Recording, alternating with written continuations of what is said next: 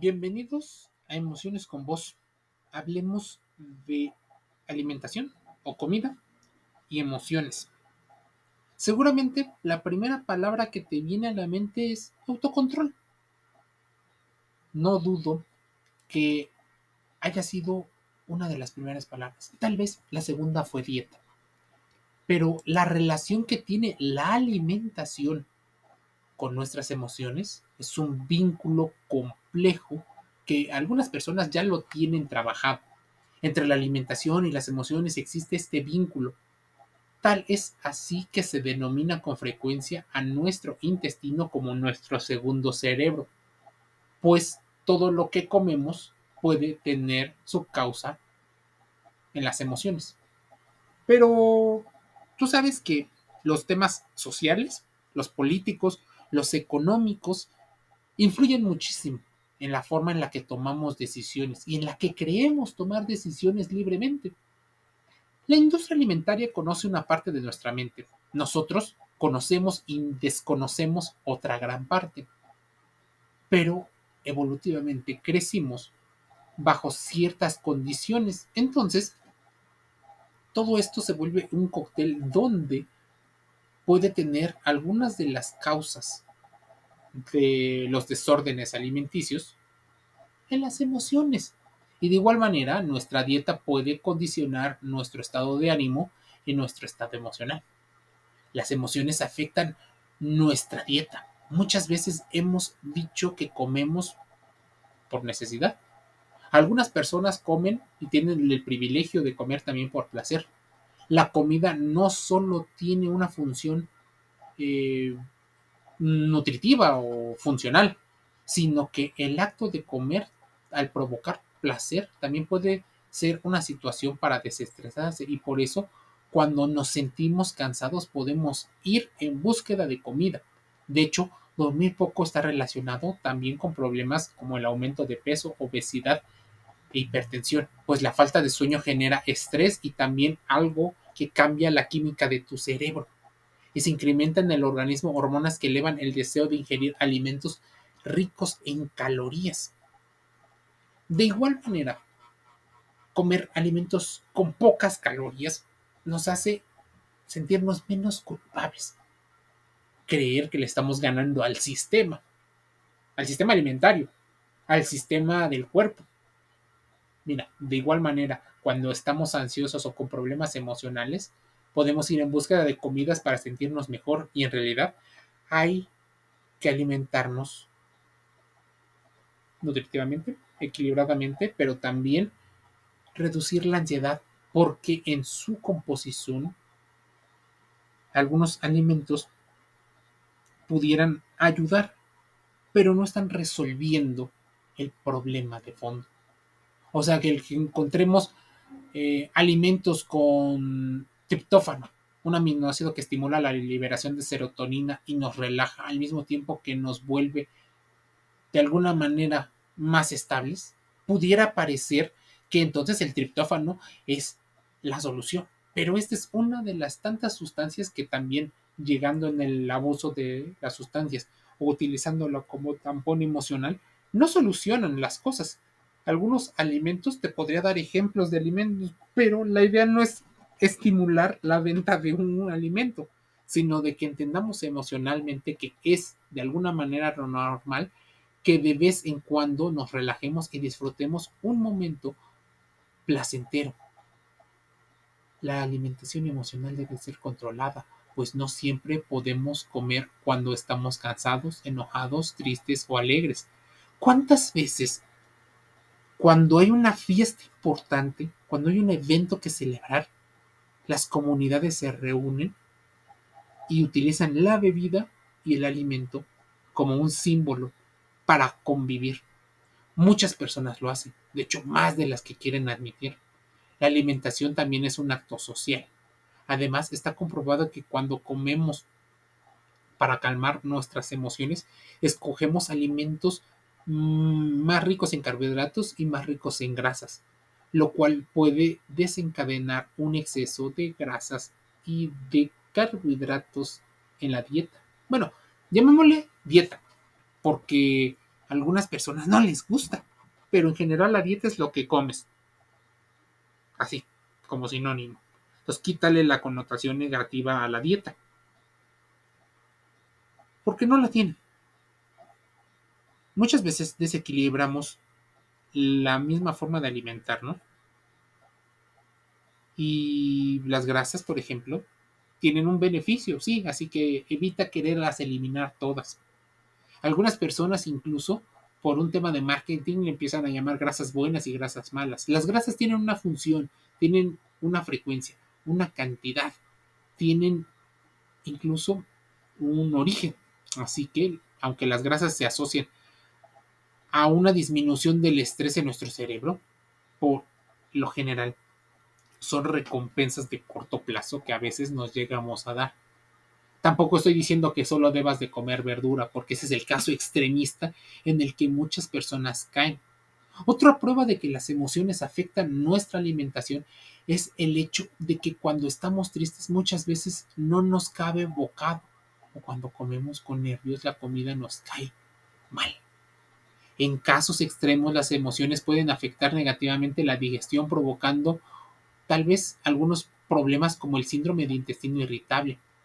En el lado positivo de este vínculo se encuentra nuestra historia emocional. Es decir, muchas veces basamos nuestras preferencias o elecciones alimentarias según nuestros estados de ánimo del pasado. Por ejemplo, asociar alimentos con emociones. Yo recuerdo y entonces la nostalgia puede llevarte a momentos gratos y afectivos.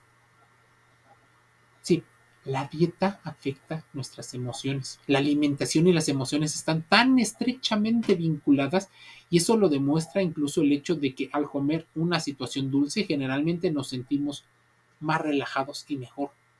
¿Por qué? Porque en el pasado los alimentos dulces no eran abundantes, eran algo escaso. Así que nuestro cerebro se acostumbró a que fuera mucho más sensible a productos dulces, a productos azucarados. Por eso, cuando las personas quieren eliminar grasa, eliminar carbohidratos y eliminar azúcares, entonces, ¿qué te queda? Un alimento rico en cuál? En básicamente en pocas cosas tienen que incluso ser una reconstrucción de alimentos que te lleve a experimentar lo mismo.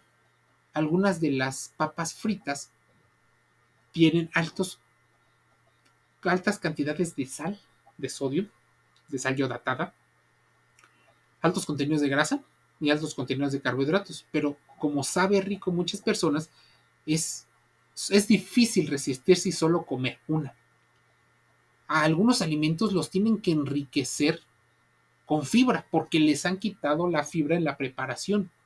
Y en el opuesto de esta compleja relación podemos decir que una mala alimentación puede producirnos incluso principios de depresión.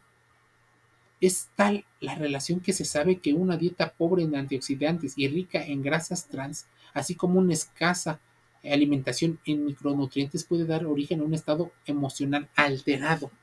Pero tú sabes que los alimentos giran en torno también a las posiciones económicas y a las posibilidades que la gente tiene. Las personas con menos ingresos suelen tener un mayor consumo de carbohidratos. ¿Por qué? Porque son, aparte de baratos, son rendidores, te dan una sensación rápida de saciedad. Y ahí es donde la leptina entra en juego, que también es una sustancia que juega muchísimo a favor o en contra de la saciedad. Algunas personas, y se ha estudiado muchísimo en personas que tienen problemas con el peso y la salud, que la leptina tiene niveles anormales.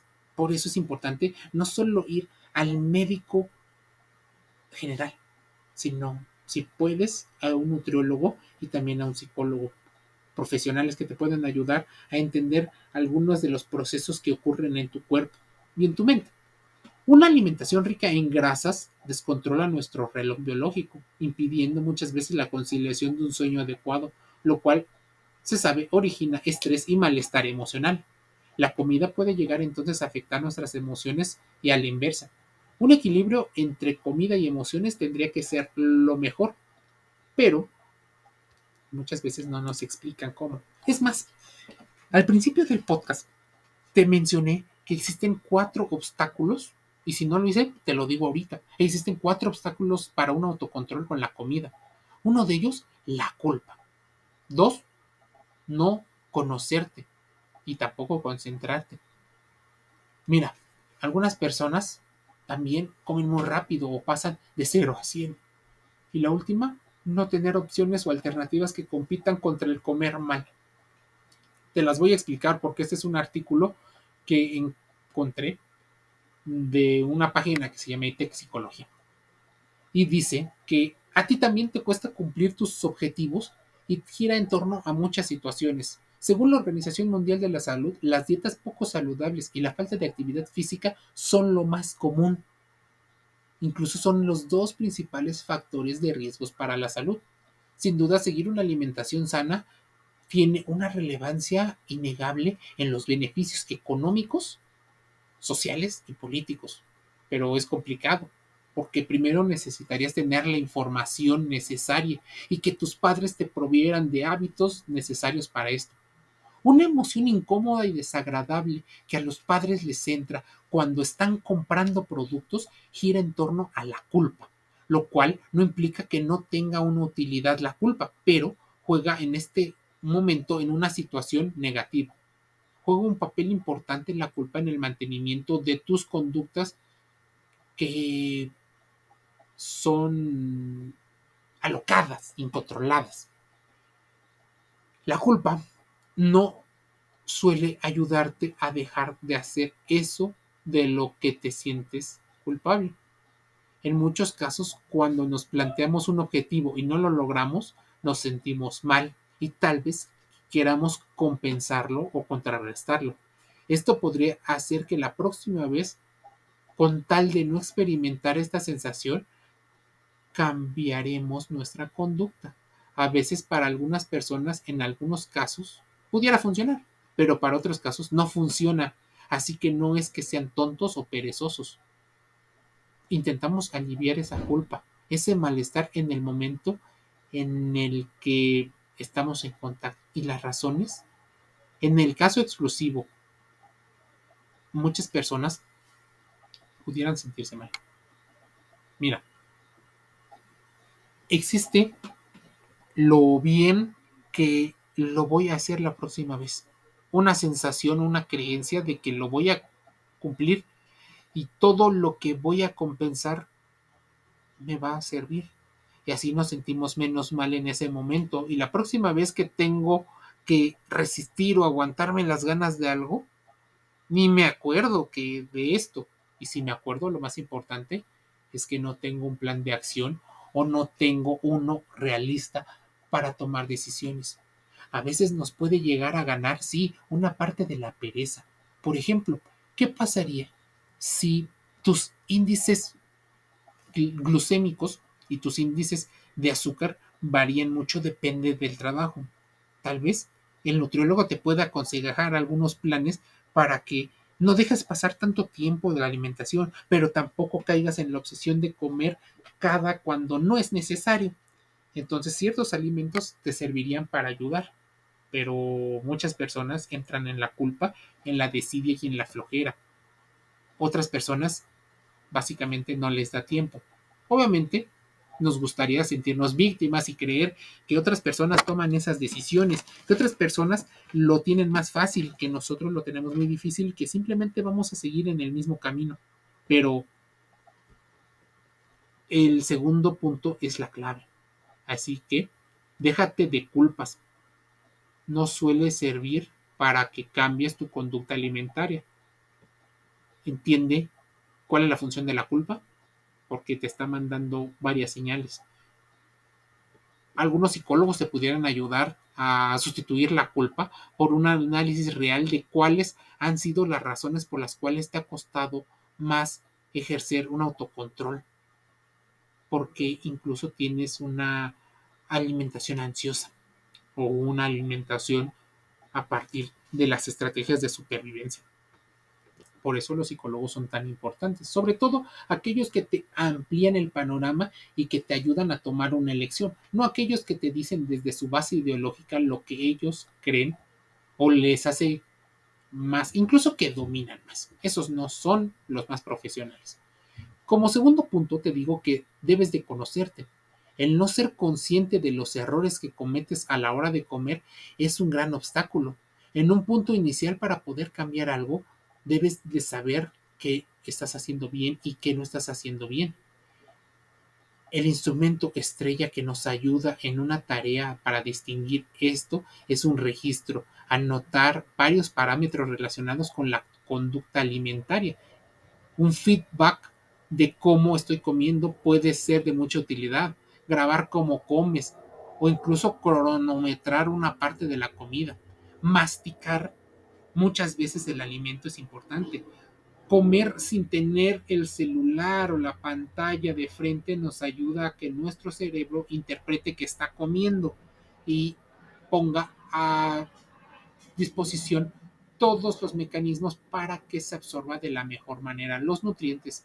Es más, casi nadie lo quiere admitir, pero hay muchos alimentos que debido a su forma en la que se procesaron para tener mayor cantidad para la industria, han hecho una especie de, de revestimiento o de tapar eh, el intestino. Y así el cuerpo no absorbe los nutrientes o de la mejor calidad. Así que no conocerte te lleva a cometer grandes errores, incluso caer con charlatanes relacionados con la alimentación. Varios de los charlatanes tienen incluso puestos de poder y de posición. Existen nutriólogos en los servicios privados o en los servicios públicos que al no tener tiempo te dan una explicación muy fea de lo que es la alimentación, dejando poco claro cómo puedes mejorar. Existen pocos emprendedores relacionados con la alimentación sana. Los centros comerciales no ayudan y promueven una alimentación desbalanceada porque es quien les genera el dinero. Los medios de comunicación promueven aquellos alimentos que decidan pagarle por sus costos de transmisión. Los influencers se dejan llevar y mal aconsejan productos porque creen que no están haciendo daño y cuando saben que están haciendo daño simplemente deciden callarse. Así hay muchos actores que te llevan a no pensar y a simplemente seguir tendencias. Pensar que hacemos las cosas mejor de lo que hacemos no siempre es bueno.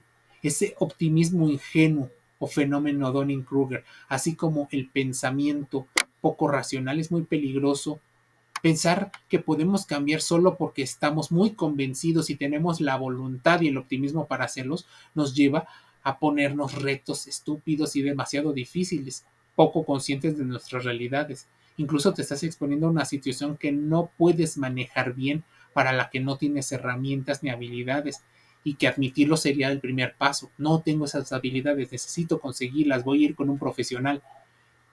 Existen incluso profesionales por ejemplo, entrenadores en los gimnasios que, aunque se ven estéticamente fuertes, no necesariamente son las personas más sanas, porque te recomiendan alimentaciones que tal vez ni siquiera están a disposición de ti. Cierto tipo de proteínas, cierto tipo de carbohidratos. Te organizan un plan que tranquilamente pudieron bajar de internet, pero que no está personalizado.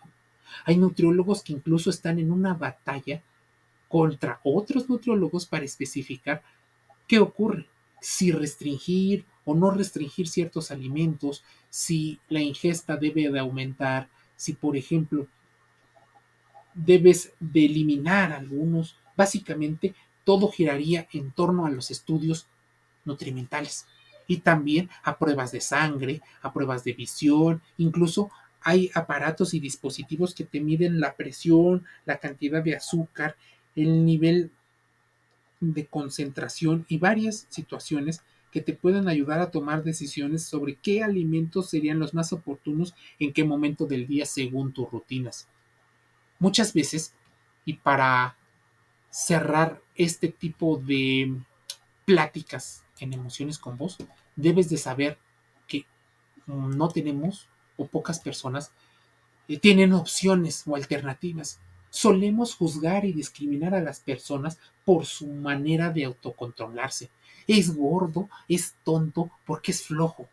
A veces no tienen otra alternativa. Pero no caigas en el victimismo y en el confort. Entiende que eso es un mensaje. Normalmente tendemos muchos alimentos poco saludables asociados de formas agradables, divertidas y de felicidad, por el tipo de sabor, por el color, por su intensidad, por sensaciones corporales de relajamiento que sentimos cuando acabamos de comer y estamos saciados, porque asociamos el comer cosas poco saludables con emociones muy positivas. Lo asociamos con bienestar cuando no debería. Por ejemplo, cuando queremos celebrar algo, no celebramos un nuevo ascenso invitando a la gente con un puré de calabaza. Casi siempre es con alimentos llenos de azúcar y de carbohidratos. Todo esto perfila que la comida poco saludable sea la opción, la única opción, la más accesible, la más agradable y la que está asociada con las emociones más positivas. Esto hace difícil que otras opciones saludables puedan competir con ella. De hecho, hay un artículo donde hablan de un programa que intentó hacer lo contrario, hacer alimentos, pero también esos alimentos saludables tenían que ser accesibles y asequibles.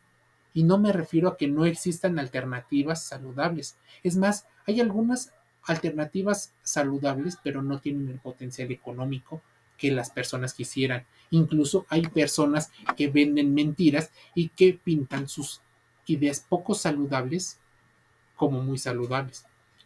Podemos empezar por tener mucho más accesibles alternativas de alimentación.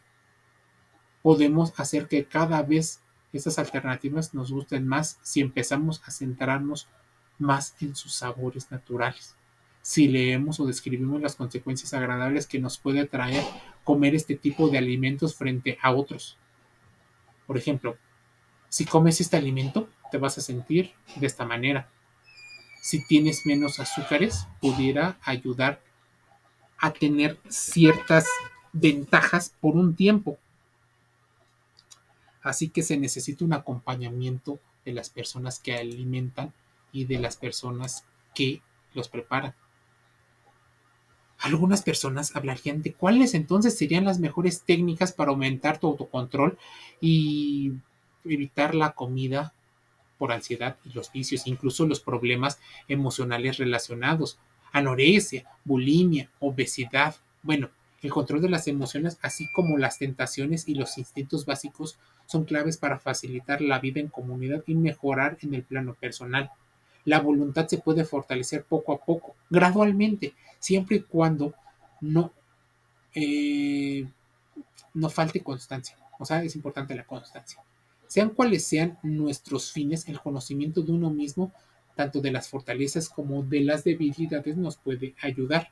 Las últimas investigaciones sobre el autocontrol se han centrado en la irracionalidad que están detrás de algunos comportamientos y de las decisiones. Sus conclusiones son que los impulsos que, por ejemplo, nos llevan a comprar constantemente cosas que no necesitamos, tienen que ver con las gratificaciones a corto plazo. Nuestro sistema de recompensa y estos cerebros reptilianos nos hacen un conflicto de preferencias temporales provocándonos un dilema que nos hace elegir entre la gratificación a corto plazo y a la de largo plazo. Volviendo al ejemplo de, por ejemplo, dejar de fumar, el acto de encendernos un cigarrillo nos provoca una gratificación inmediata que muy pocas personas han comprendido que es una adicción. Algunas personas incluso sí saben que es una adicción, pero así como la gratificación del cigarrillo es una adicción, la alimentación puede provocar también fenómenos muy parecidos en el cerebro. Nos frustra a la larga porque no es saludable. Nos arrepentimos por tener esa adicción. Lo mismo ocurre incluso con las compras compulsivas. Las barreras del hedonismo y del cortoplacismo nos invaden. El conflicto mental entre el deseo inmediato y el beneficio a mediano y a largo plazo es cada vez más común, una cuestión que no se escapa de las características de los modelos socioeconómicos imperantes el día de hoy. El autocontrol es como un músculo y cuanto más ejercite, más fácil será aumentar nuestra fuerza de voluntad. debemos de incluso pensar en que no todo es cuestión de la voluntad. También hay alimentos que están diseñados para romper esas barreras. El famoso Marshmallow Test de Princeton, llevado a cabo por el psicólogo Walter Mischel, docente de la Universidad de Columbia, ya demostró a finales de los 70 la relación entre el hedonismo, más acusado por la naturaleza en los niños, por lo que los participantes tenían entre 3 y 5 años, la dificultad para rechazar una gratificación inmediata en favor a una recompensa a largo plazo. Ya sabes, la golosina que está ahí, si nos aguantamos, las recompensas.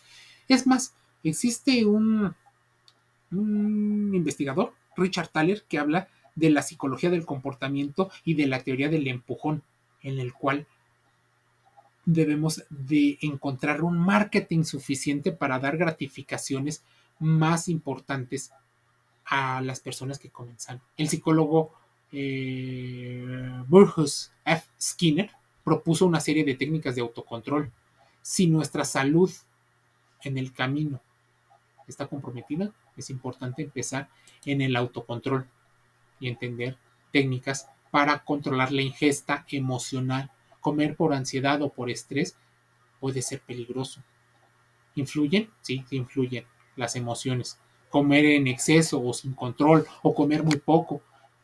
La dificultad para concentrarse en la comida. Evitar ciertas comidas o ciertos alimentos nos puede provocar trastornos alimentarios y problemas emocionales. Hábitos de alimentos poco saludables. Aprende a gestionar tus emociones con la comida. Por eso es importante que lo hables a partir de la ciencia. Emociones con vos te lleva a esta reflexión. Son algunos minutos. Gracias. Te agradezco muchísimo que te tomes el tiempo para hacer este contraste de información. Puedes poner pausa en los videos o en las grabaciones que se hacen. Entender algunos conceptos e investigarlos. No todo es tu culpa, pero una parte es que te hagas responsable de tus propios problemas. Las emociones están muy ligadas a los alimentos, mucho más de lo que crees. Por eso, la próxima vez que vayas a hacer un plan, es importante que lleves previamente trabajado qué emociones te despiertan, qué emociones no te levantan. Incluso pudieras ir trabajando con el psicólogo esta parte de el bloqueo de las gratificaciones inmediatas para que te lleves un proceso donde te alimentes mejor y mejores tu salud física y mentalmente. Emociones con vos en YouTube, en Spotify, Google Podcast, Amazon Music Audible, iHeartRadio, iTunes de Apple y otros canales. Te envío un saludo y nos escuchamos el día de mañana.